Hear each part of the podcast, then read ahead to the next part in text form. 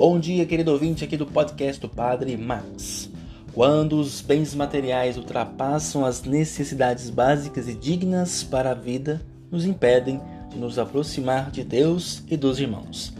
Deus quer que vivamos com dignidade, mas acumular e continuar a acumular é contrário à proposta do reino.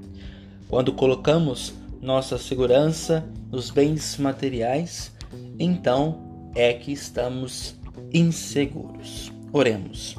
Pai Santo, que chamais todos os fiéis à caridade perfeita e inspirais a muitos seguir mais de perto o vosso Filho, dai aos que chamastes a vida religiosa serem para a Igreja e para o mundo um sinal transparente do vosso reino.